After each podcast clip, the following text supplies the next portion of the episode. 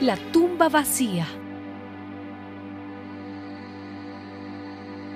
Pasado el sábado, cuando al anochecer comenzaba el primer día de la semana, María Magdalena y la otra María fueron a ver el sepulcro.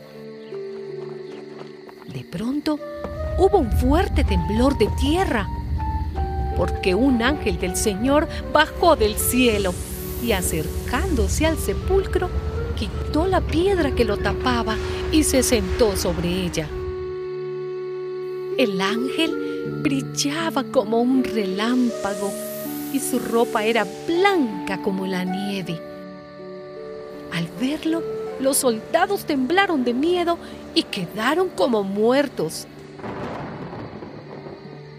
El ángel dijo a las mujeres, no tengan miedo, yo sé que están buscando a Jesús, el que fue crucificado.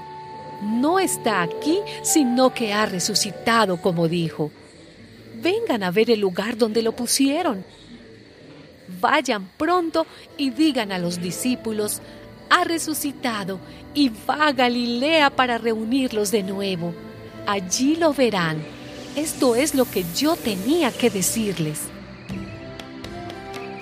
Las mujeres se fueron rápidamente del sepulcro, con miedo y mucha alegría a la vez, y corrieron a llevar la noticia a los discípulos.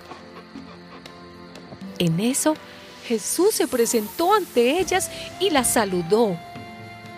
Ellas se acercaron a Jesús y lo adoraron, abrazándole los pies, y él les dijo, no tengan miedo, vayan a decir a mis hermanos que se dirijan a Galilea y que allá me verán.